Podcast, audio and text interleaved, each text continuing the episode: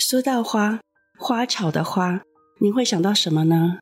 美丽、脆弱、容易凋谢、经不住风雨吗？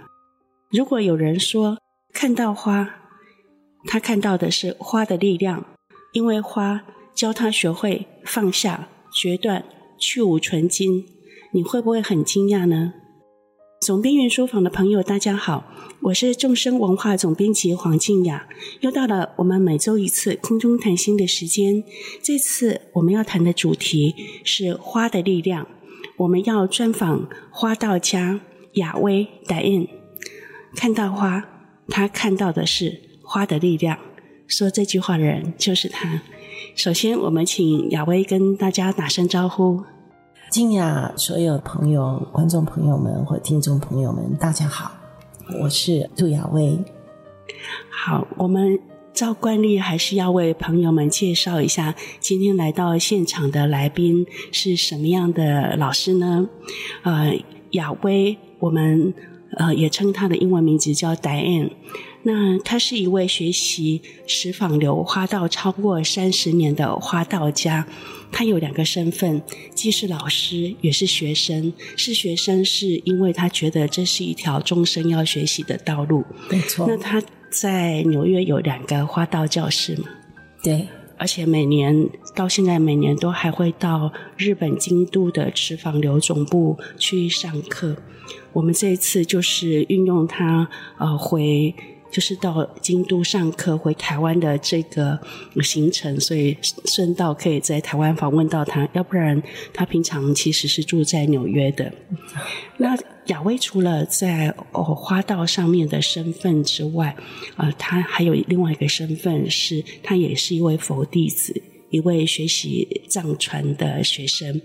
那他是依止啊噶玛巴跟。堪布卡塔仁波切学习，他是美国 KTD，就是三圣法轮中心的呃弟子学生。那我跟雅薇之间呢，也有一些私人的关系。一方面是她是我高中的学姐，这很难得，而且还是在纽约的时候发现发现这件事情的。对对对。然后他跟我一样，也都学习藏传佛法。我记得我二零一七年到纽约去见法王噶玛巴的时候，上法王噶玛巴的课，啊、呃，去接受法王啊、呃、不动佛的灌顶的时候，那时候是住在雅威家里，在长岛的家。对，所以我们是一个很奇妙的缘分。嗯嗯，所以我们很多方面都有一些呃。重叠交流哈，所以今天很高兴请到雅薇来到我们现场。那呃，在正式访谈之前呢，先跟大家说一个插播哈，就是这只有现场会知道的，就是当雅薇呃走进我们录音间，就是花玉道场在板桥的录音间，他看见录音间里头有一幅堪布卡塔仁波切的画像。然后他就在画像前面顶礼了好久，就是那种深深的顶礼，不是礼貌性的顶礼那那样子的的深深的顶礼，其实让人看到好触动啊！堪布卡塔仁波切是呃法王噶玛法在美国的主要法座三圣法轮寺的住持，住持了三四十年嘛哈，三十几年四十年。对，对那后来。啊、呃，几年前以九十六岁的高龄啊，非常高高寿圆寂。那他也是雅威的呃根本上师，所以他看到以后非常触动。那这也是呃我们录音之前呢已经先发生的一个插曲啊。那所以。我们就在这样的前进氛围里面，要开始聊今天的花道与佛法。嗯，我我我一定要好好的跟大家分享，呃，因为我的上司就在看着我 做这件事。真的，那雅薇现在坐的位置呢，堪布卡塔仁波切就正好看着他。对，Lama is watching you。对啊，我我要以最最前进的心。把我这个在花道里面呢学习到的跟大家分享，那希望呢能够给大家呢力量，然后也让大家能够明白我们佛法里面要以花供佛，其实真正它有非常非常深的含义。嗯嗯。太好了。好，那我们接着就是要进行访谈的部分，但是在访谈之前，我们先聊一点一般人可能，尤其是我们的听众朋友，主要是。啊，学佛的朋友，或者是对佛法有兴趣的朋友，那大家谈到花，大概会想到一个观念，就是有一句老话说：世间有三种纯善的行业，嗯、就是完全是好的的纯善的行业，一个是卖香，一个是卖花，一个是卖伞。那卖香跟卖花主要是供佛的，对，因为是帮助人累积福德资粮，所以它是纯善。那卖伞大概大家可以了解，就是啊、呃，救人于风。雨啊，就是就是帮助人哈躲雨的，所以这三个行业是世间三个纯善的行业。那雅威刚好从事的就跟这个有关，是花道。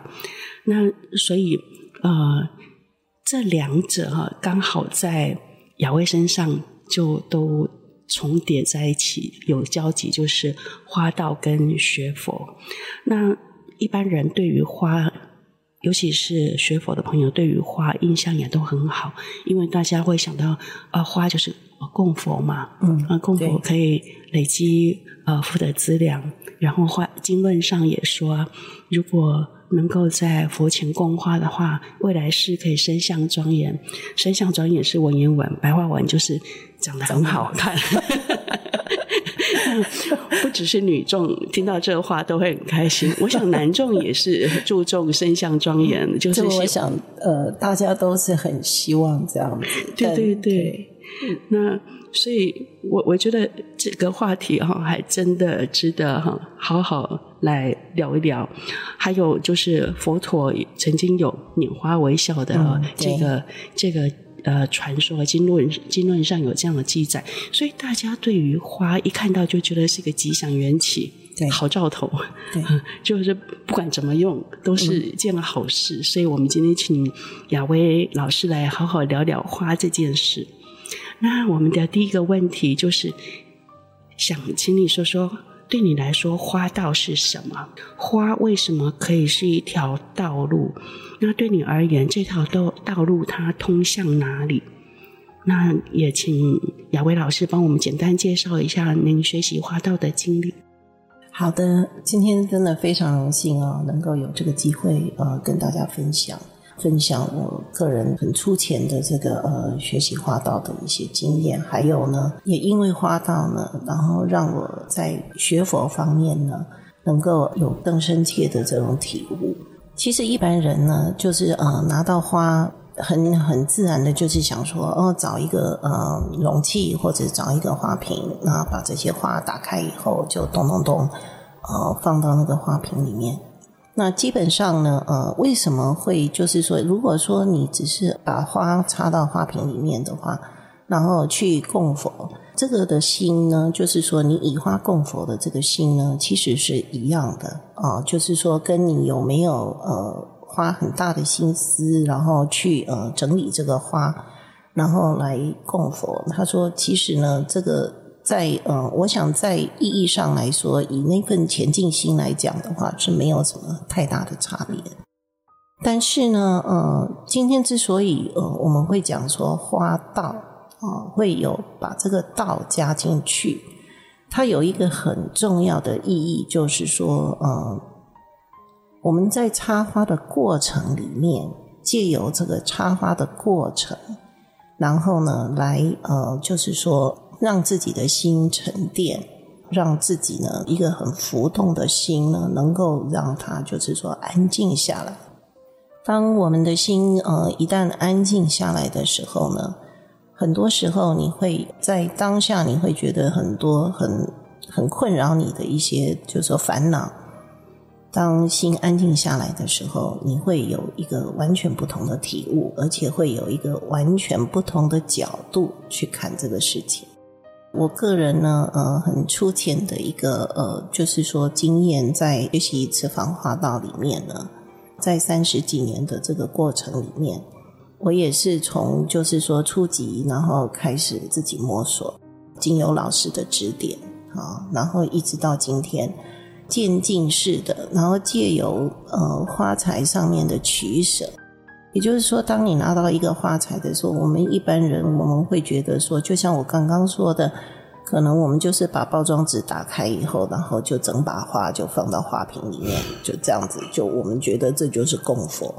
那但是呢，在花道的训练里面，我们是要把这个一把花里面，我们要把所有的花通通要摊开来，然后呢，要一支一支慢慢的看。那所谓慢慢的看呢，并不是呃在选说花材的好坏，慢慢的看的过程里面，好比说我们写书法的人，他其实在进行要写书法之前，很重要的一个工作就是要磨墨。他借由磨墨的过程呢，让自己的心沉淀。在插作花作之前，我们慢慢的去看每一个花，每一株花，好，然后呢，你再从这些花里面呢。你去感受到对于这个花呢，就是哪一个花给你的感应，给你的感受感受性比较强。那你呢，嗯，借由所有看过所有的花材以后呢，你呃选出来，你觉得在你插作的当下跟你感应比较深的，嗯，你把它选出来以后，然后你做一个你觉得构图上也比较美。然后呢，你认为说这样子的插作可以完全反映你当下的这种心情，这样子插出来的这个画作，当然就是完全跟你只是一把花从包装纸打开以后直接往那个花瓶里面丢，那这是完全不同的。嗯，当然就是说，呃，借由我们每一次的这种插作里面呢，你会去，就是说，第一个我们讲就是缘分嘛，哈，你跟花的缘分，一把花里面可能有七八种花材，那你不一定会全部所有的花材都选用，你会选用可能其中两三种、三四种，好，甚至有的有些人他觉得我不要那么多种，我就是只要有一种就可以。当下你的这种，就是说你跟这些花的这种感觉，那这个其实就是一个缘分，你会选择什么样的花？就好像说，我们每天在我们的生活上，你为什么会去碰到这个人？那你因为碰到这个人以后，你跟他之间的互动，那接下来呢，呃，我们会产生后续的一些情形。在这样子的一个情况下，就是说，你选择了这个花材以后，你是用什么样的心情要去把这个花材好好的表现出来？你要把它最美的一面，你认为最美的一面，你把它表现出来。因为为什么？因为我你要供佛，你不会把最最难看、最糟的一面表现出来啊！因为你都是想说啊，我要把最好的一面表现出来。那你把最好的一面，就是说你去裁剪、去取舍，哪一片叶子要留，哪一朵花要剪，然后呢？有有的时候，一朵花里面它可能分支出来有三四朵花在上面，那你会觉得说，如果三四朵花通通上去的时候又太复杂。那在整个这个过程里面，其实就是在调整你自己的心。嗯啊，有的时候你会觉得说，哦，我我可能只要选择一朵两朵就可以了，就是我想要表达最美的意境。哦，那这个就是你当下的这个心。花道它之所以是称为花道，在很大的一部分是要借着我们在插花的整个过程里面调整自己，让自己的心安定下来，然后让自己的心呢，呃，想办法呢去做最美的这种呈现。其实这个就用在我们生命里面，我们每天面对的每一件事情，每一个人，嗯，这是我个人很粗浅的感想。啊，就是说，当你面对每一个人、每一件事情的时候，你就是想说，我尽我的能力把这件事情做到最好啊！我尽我的能力跟这个人结一个善缘，不管说这个人就是说跟你是有过去有怎么样的那个，那我们就是尽我们能力把它做到最好。就好像我们把一盆花，我们把选择的花材里面呢，把它做到一个最好最好的表现，然后供佛。我相信噶玛巴的所有噶玛巴，就说所有教育我们噶玛巴，他一直在重复，非常非常重复很重要的一件事。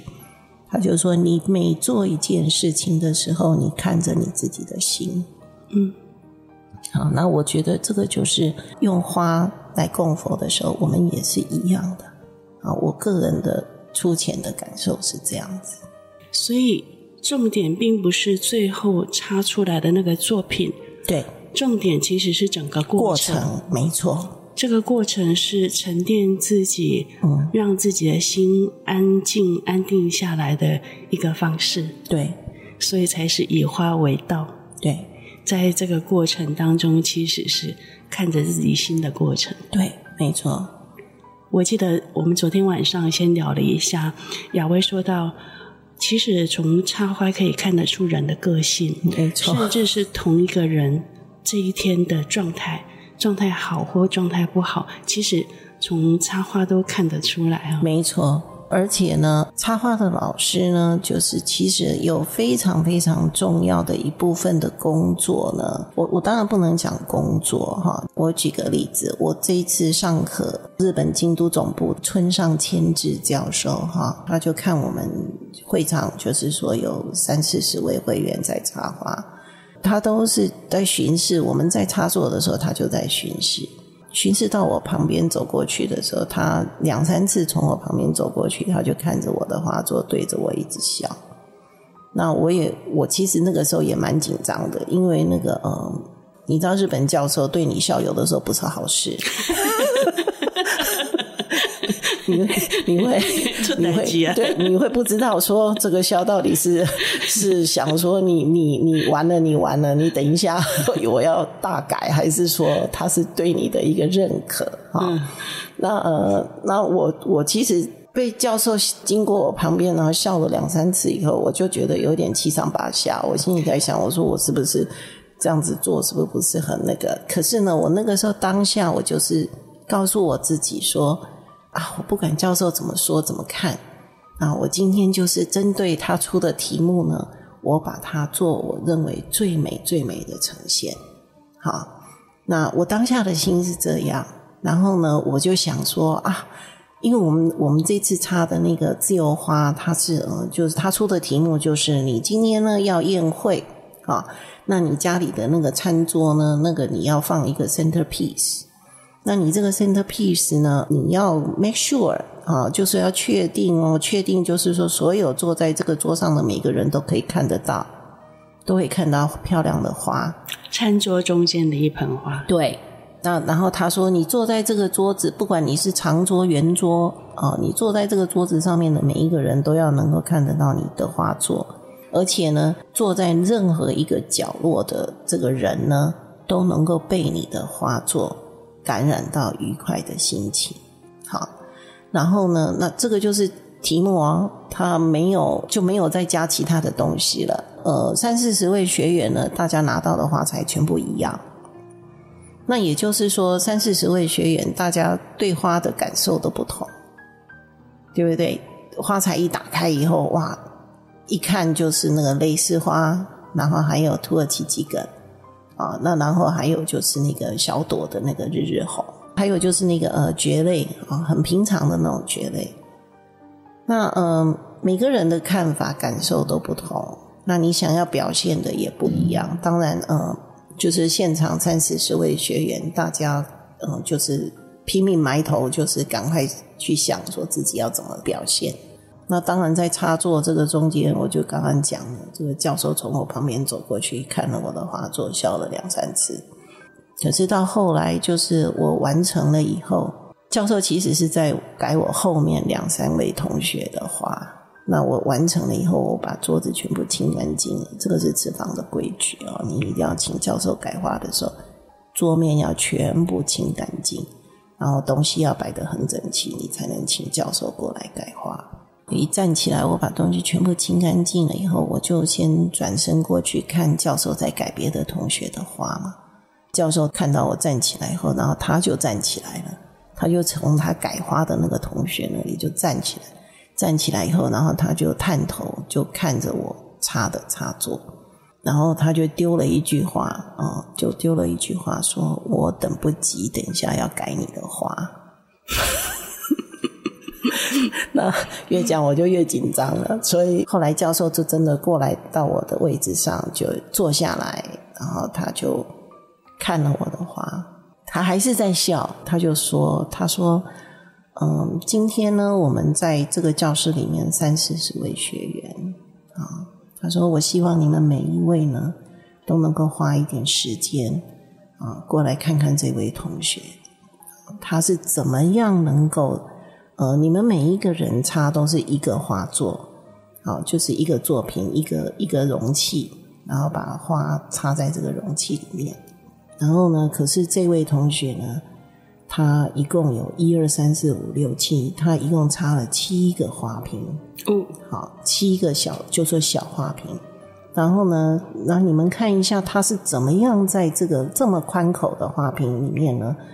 没有用海绵，然后也没有用任何其他的辅助辅助的方式，然后呢，能够把这个这些这么细小的花能够固定在里面。教授说：“我都需要跟他学习。”教授讲解了很久，然后跟所有的同学他们也都在看嘛。然后教授就说了：“说今天这个花呢，我一枝都不用去动它，好，因为我动了任何一枝，它就没有办法达到像现在这个程度。”教授后来就讲了一句话，他说呢：“从今天这个画作，我可以看到这个同学。”他的心有多柔软？其实我当下听到教授这样讲的时候，心情是蛮激动的。我就觉得说，原来他看到我当初设计这个画的时候，我就是想，我说如果这个桌子做的就是说有七八个人的话，我的感想就是说，每一小瓶的话，我都是针对其中一个客人的角度哦来插的。那我只是觉得说，我用很小的一盆花。来让每一个客人知道说他有被重视，啊，那这个是我当时的发想，啊，我我倒是没有说好像有什么特别的这些技能，可是呢，那我也非常非常意外，就是教授到最后讲出来那一句话，嗯，啊，就是说原来我们的起心动念教授都看到，所以呢，花道其实你说。你一个小小的画作会不会感动人心？会不会让看到这盆花的人，他心里升起那种对生命的热爱，然后对佛法的就是说尊重？我自己在插座学习花道，我尽量用这样子的心情去完成每一个作品。你想要照顾每个人的心情，教授看到了，那他只是。他是不是透过语言听到这个讯息的？他是透过花，透过那七瓶小花，对，看到你照顾每一个人的心意。我想他应该是看到。那然后，嗯，嗯，这也是为什么我会在三十五年的这种持访路里面，我一直到今天，就是说我还是锲而不舍。我觉得，就是说，在整个求取花道的过程里面。我就非常非常感谢，非常感谢这些教授，还有所有的老师们给我的这种鼓励呀、然后还有就是呃，就是他们告诉我哪一些方面我还不足。我觉得这个是自己来讲，这就是为什么我会千里迢迢这样子，都每年台湾四次，然后京都两次，这个课一定怎么样都要来上。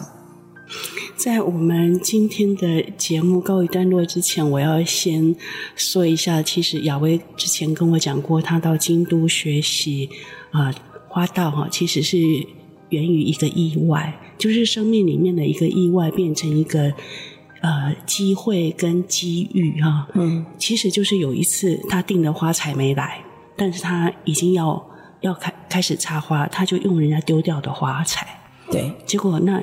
反而非常出色，引起了日本教授的注意。你要不要说一下这个故事？啊，那个也是上一次回来台湾上课，那那个呃，他们要课程要结束的时候，都会有一个展览嘛。那一次是连那个持坊专用，就是四十五代传人都有来。那大家是非常非常慎重的，因为持坊专用呢，他的习惯是只要他有在场，他一定亲自指点每一盆花。那这个对大家来讲，那个等于就好像是嗯，就是一个非常难得的一个学习的一个机会啊，那所以大家都都就是说卯足了劲，哇，很多人去准备，哦，那很贵的花材哦，那有一一朵光一朵花可能都要两三百块台币，然后就是大家都因为知道说专用要来，所以就是都非常的很用心在准备啦。我因为是从纽约回来嘛，前一天我就怕说，如果我到当天再去拿花的话，我可能就时间来不及。那所以我前一天我就托了一个朋友，先去帮我把我要的那个花材先帮我买了。可能也是不凑巧，或者是说，嗯，刚好可能因为他们很早就去了，五点五点四五点就去花市，那可能就是也没有找到那样的花材。他们回来的时候都已经。七点多了，那个时候七八点了嘛，到会场了。那我就发现说，我原先想设计想要插的花材就没有。好，那那个当下其实是真的是很紧张，因为呢，你八点半全部所有的花材通通要上，就是花座就全部要完成，就是上那个展示台，然后让那个专用看。我其实，在那个时候我真的很紧张，然后在很紧张的情况之下，我也没有办法。我就只好在会场，因为大家都在插嘛，那我就在会场就去找看有没有人家不要的，或是说人家插完的。我想说，从废材找材料。对，因为我想说啊，人家可能擦完的这个废脚料哈，我就跟人家问说，你不要我，可不可以给我？那也就是因为这样子，而且在很仓促的一个情况之下，时间下呢，我就插了一盆生花新风体，因为也是想说。材料也不是自己原先所想要的嘛，就利用这个材料来做生花新风体的表现好了。因为新风体的话，它的限制就比较少一点。结果我没有想到，我那盆花被专用一直称赞，然后一直跟我讲，他说：“他说你这个材料虽然用的都不是好的，可是你把这个意境表现得非常好。”其实，在当下呢，我自己的感触是很深的。原来，呃，你也可以化腐朽为神奇，你可以人家都不要的东西，你捡起来，然后只要你跟花材是相应的，你还是可以把它做最好的表现。这样，嗯，所以其实这个经验给我一个最大最大的启示，就是心的力量是不分贵贱的。今天并不是说你花很多的钱。当然说，你花很多的钱去准备这个花材，也是你的一份心，一个恭敬心。但是呢，我是觉得说，这种心的力量，其实真的就是你在那个当下，你有没有看到最美的部分？嗯，嗯，就是这样而已。所以人生有时候会出乎超乎想象，就是你原来假设的素材，它就没有来。嗯。然后你就只能用人家的废材，简单的说，其实是垃圾啦。对，就是人家擦完了，然后他不要的部分，你把它捡来，结果成为那个专用很赞美的话。后来还邀请你到日本总部去上课。对，他就马上跟我说：“你有没有来日本上过课？”那我其实当下非常非常的意外，我就觉得说，既然专用都开口要我到日本上课。那我就跟他讲，我说我还没有去日本上过课，然后他就马上跟他身边的一个也是他的侍侍者吧，就马上跟他说，就也对我讲，他说你去找他，他会告诉你怎么来日本上课。那也因为这个机缘呢，我就开始到日本中央瓷坊研究教室可以去上课。哇！因为雅薇跟禅道花道真的有好多故事哦，所以我们一集节目是讲不完的，我们一定要变成两集哈。那但是到到这个地方，我们要先暂告一段落，也先跟听众朋友预约下一次，因为我们有很多想要问雅薇的部分。但是我们这一集的节目照例要用一个小禅修来做结啊。嗯、那跟花道有关的小禅修，大家可以马上想到大概就是视觉禅修了，就是以眼睛为对境的禅修。嗯、好，那我们就来做这个简单的视觉小禅修来结束今天的分享。但是下个礼拜记得要收听哦，因为雅薇要继续跟我们分享花道相关的好听故事。谢谢，好，谢谢大家。我们先调整好身体坐姿，脊椎松而直，全身放轻松。而当我们这么做的时候，我们心其实就自然回到当下了。那调整好的身体坐姿，也为禅修做得好提供了一个很好的基础。接着让心放松在自然的状态中，你就仁波切会称它为开放的觉知，或者是无所缘禅修，就是自然放下放松就可以了。好，那接着找一个你看得到的东西，一开始我们拿来当成视觉。禅修或摄像禅修的对境，对境就是专注的参考点的话，希望它是不要动的。你不要找一个会动来动去的东西。嗯，如果你是很高阶的禅修者，就是老经验、老修，那当然没问题。但如果你是刚开始学习禅修的新同学，会动来动去的东西，就会让你心很难安定。还有，希望它不要发出刺眼的闪光。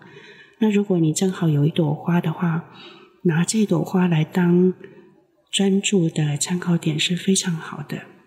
所以，如果你有花，就拿一朵花来当参考点；如果没有花的话，一支笔或者是一个呃小点，你在白纸上画一个黑点。拿来当成专注的参考点也可以。如果你现在只看得到你的咖啡杯，也可以，你就看着它，眼在心在，让觉知跟我们的视觉松松的结合，这样就是摄像禅修，不用太用力看，不用看到眼。眼睛好像要流眼泪那么用力，就是松松的看着，眼在心在，就是视觉禅修。如果这样看一朵花，就会是很美的禅修经验。好，再回到自然的状态中，回到开放的觉知。好，这就是一座简短的摄像禅修、视觉禅修。这样做可以让我们的心有觉知，那我们在看东西的时候，也都可以有一种鲜活的当下感，摄像就会更美丽了。好，那我们下个礼拜还要继续听雅薇分享跟花道相关的故事。放下放松，让心休息，找回最好的自己。总编云书房，我们下周见。